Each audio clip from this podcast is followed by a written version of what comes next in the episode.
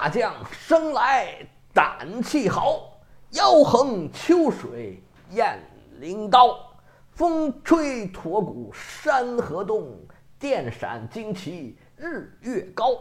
天生麒麟原有种，学中蝼蚁岂能逃？太平待诏归来日，朕与将军解战袍。业余历史之古希腊，大家好，这里是老胡胡，继续跟您聊古代希腊的历史。好久没说过这个定场诗了，今天要说这个定场诗，主要是因为要打仗了。咱们讲这个希波战争前前后后已经准备了四期了。咱们上回呢，把双方对战争的准备，哎，这个态势都简单的交代了一下。波斯从他们的海军基地那个萨摩斯岛已经出来了，两个统帅带着两支队伍，大概两万五千人，他们还带着一个人，就是这个咱以前说的那个大西哥，这西皮亚斯。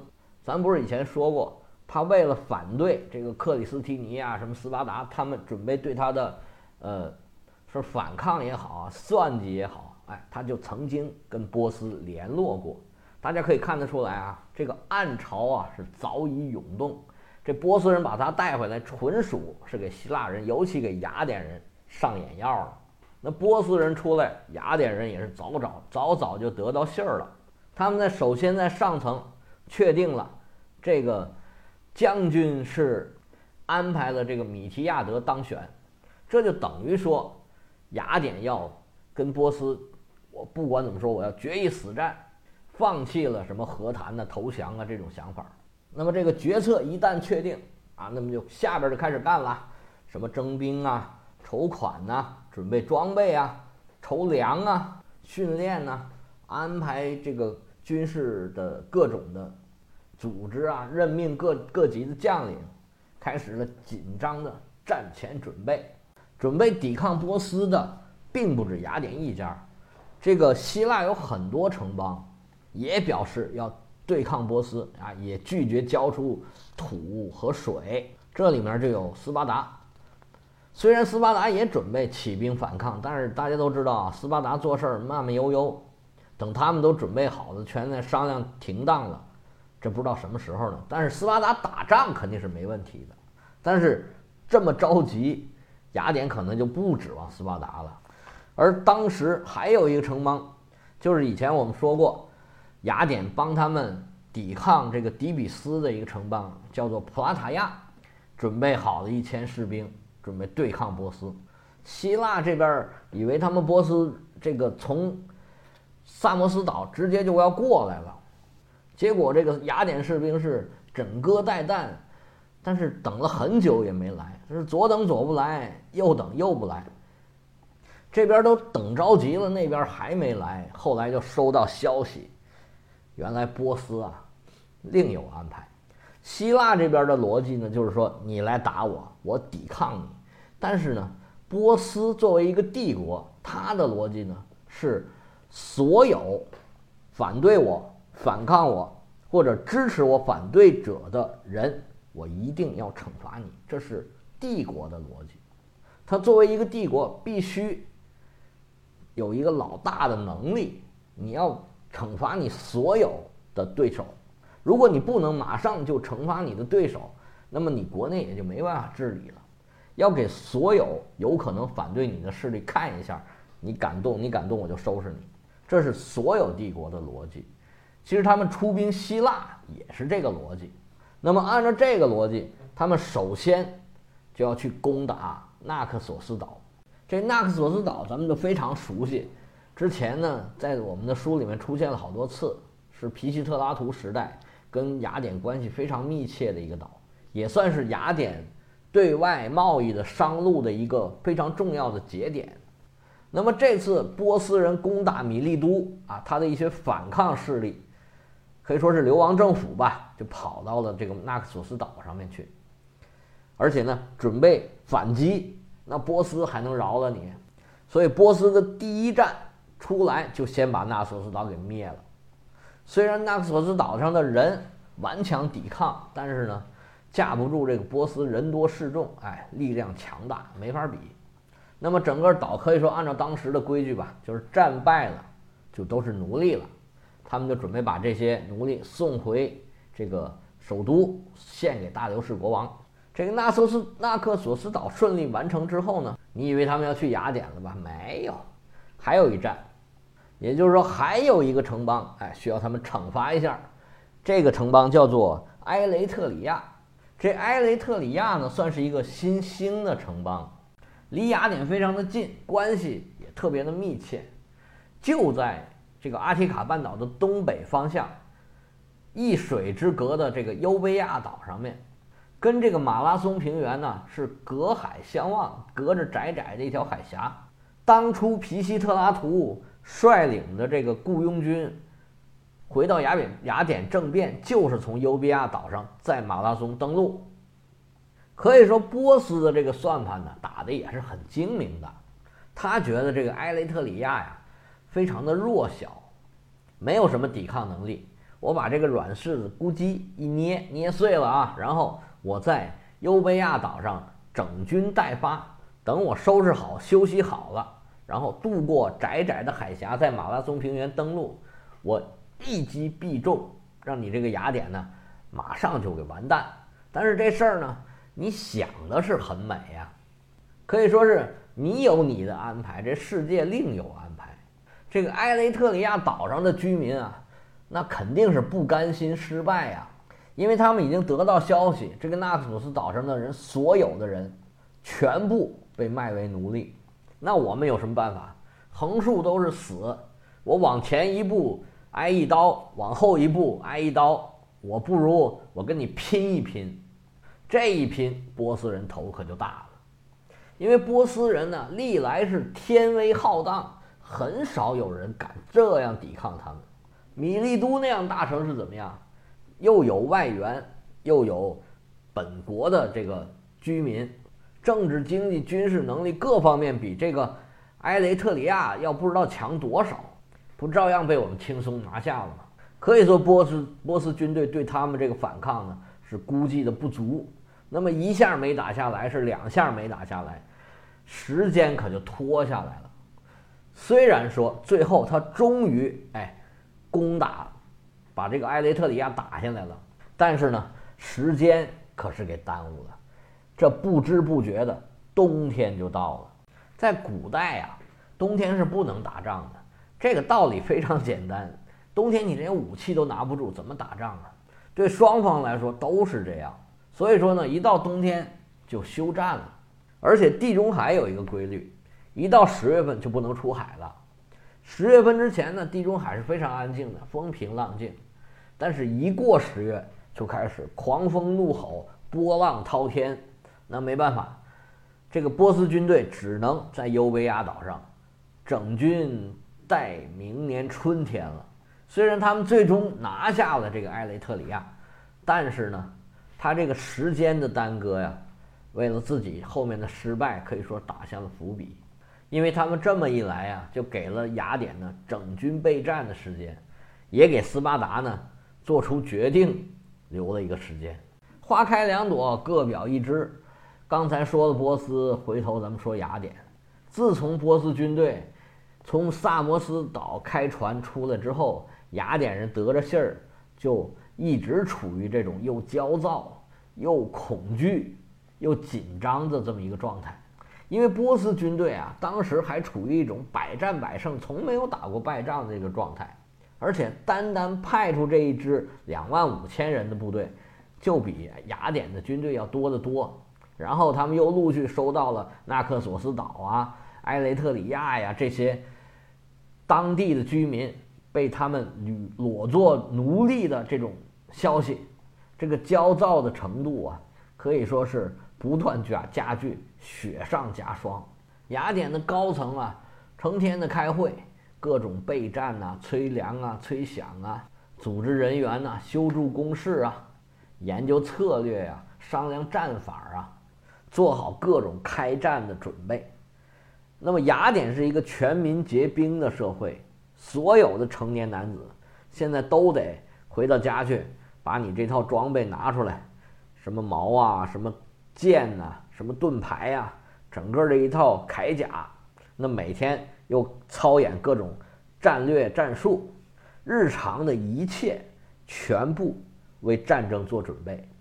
在这个时候，全雅典压力最大的一个人，应该就说我们上回说的那个米将军米提亚德。他在色雷斯跟波斯人打过几仗，算是仓皇逃回来之后，立马就被人给举报了。而后这个当权的两巨头，这个蒂米斯托克利还有这个亚里斯泰德，算是帮他做工作，把这个事儿不了了之了。那还第二年让他选上了将军，那让他干啥？无非就是让你来打仗的。那这个很简单，打赢了你就是我们全世界全雅典人的英雄，打输了咱们新账老账一起算。这夏天的时候啊，这波斯军是迟迟不到。一方面呢，这个米将军非常的着急，说我们还没准备好呢；另一方面呢，他也暗暗祈祷说你们两位多帮我撑一段时间，要是能撑过冬天，哎，我们就能准备的更好一点儿。结果这一日子一天天拖过来了，还真到了冬天了。这雅典算是有了充足的准备时间。但是随着这个日子一天一天变暖和，这米提亚德不但没有很高兴，反而是越来越愁啊。话说有这么一天，这米将军一早就组织自己的手下开会，听取各种汇报，然后做好各种安排。吩咐手下来呀，备马，咱们出去转一转。他来到了这个马拉松平原，视察了一下地形，想一想，哎，咱们应该怎么打？怎么安排兵从哪儿走，往哪儿冲？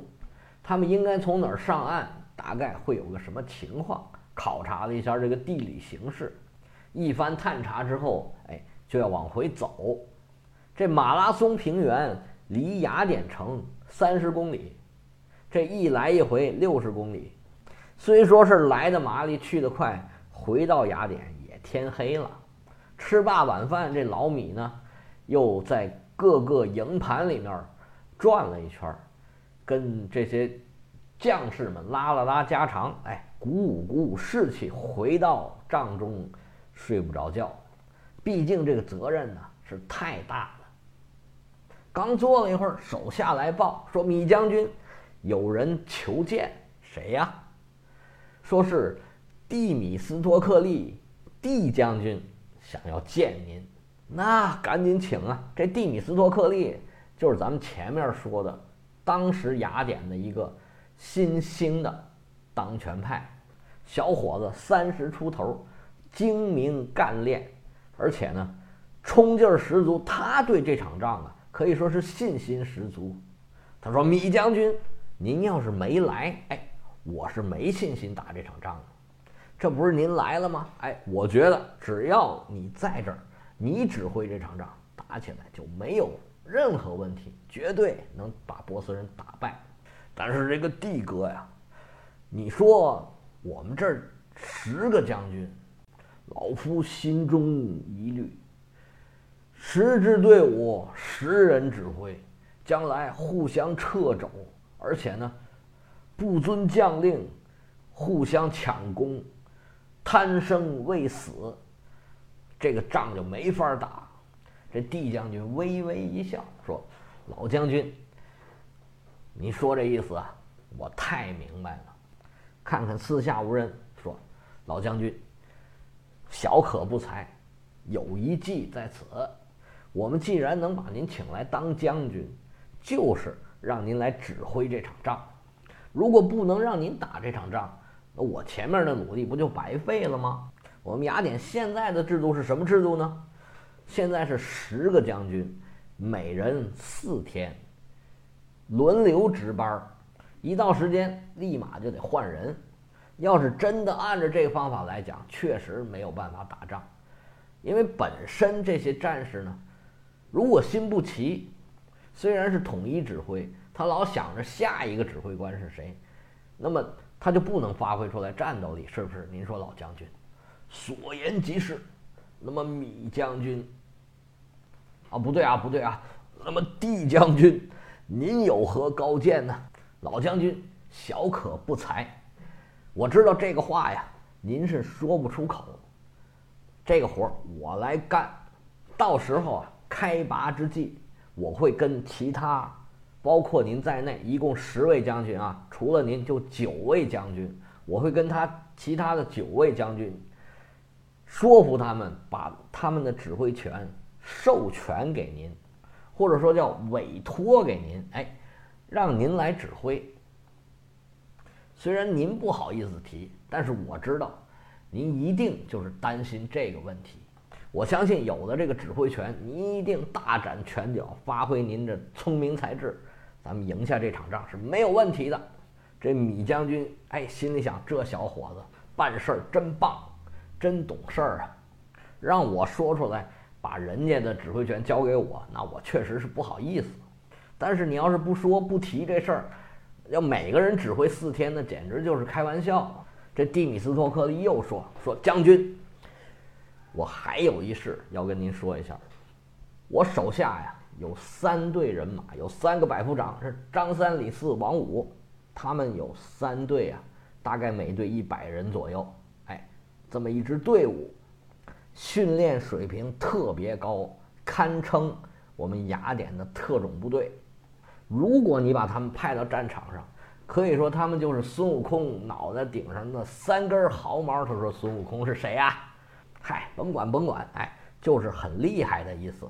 如果在战场上您需要什么特别的情况、特别的安排，哎，您就安排这几个。您离开雅典时间比较长了，我对雅典的具体情况是比较熟悉的。您听完我介绍之后，哎，您自己可以亲自去考察一下。”好，好，好！改日我一定要亲眼见见他们这几个人，了解一下他们具体的情况。多谢帝将军，哎，把帝将军送走，这个米将军是欣喜过望啊。最大的问题就是他把指挥权的问题给解决了。一日无书，一夜无书，次日清晨，哎，这个。米将军召见这个张三李四王五三位，听他们几位说说，然后呢，看看这个当兵的演练一下这个阵型，虽有这个不尽满意之处，哎，但是大差不差。而后，这米将军又开始在雅典的部队里面寻找各种各样的人才，哪些能冲，哪些能扛，甚至。他还找到了一个特别能跑步的人，名字叫菲迪皮茨，也有译成叫菲里彼得斯、菲迪皮迪斯，就大概是这么个发发音吧。这小伙子特别能跑，就将来你给我传递一个情报什么的，哎，就用你了。然后他又多次去了这个马拉松平原，查看地形地貌，哪里适合攻，哪里适合守。马拉松这个词儿啊。源于腓尼基语，其实是茴香的意思。这马拉松平原周边有很多这个茴香树，这茴香树啊，矮矮的，很这个很多像这个这个我们吃过茴香馅饺子的知道，长得很密，最高也不会很高。大家可以想想那个平原，大概就是那么个意思，并不是特别特别大、特别开阔的那么一个地儿。那么随着这个春暖花开啊。这个茴香树啊，就慢慢长出叶来了。那个味儿，哎呀，这飘在空中，飘在我们这个米将军的鼻子里边，你可以想象得出来。他虽然呢很紧张，有点害怕，但是呢，就好像一个高考生啊，准备了十几年要考高考，这高考的日期马上就要到了，因为他一旦春暖花开，这波斯人是一定会 率着军队打过来的。整个雅典呢，也是这种既紧张又害怕又兴奋这种状态。那目前可以说是万事俱备，就欠开打了。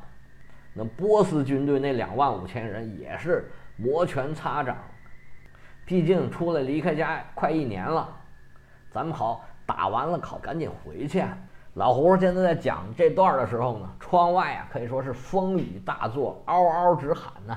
快打吧，快打吧！爸，至于波斯人是如何作为，雅典人又是如何抵抗，斯巴达人有没有参加这场大战，那我们精彩回目马拉松之战。那么下回继续说，我们再见。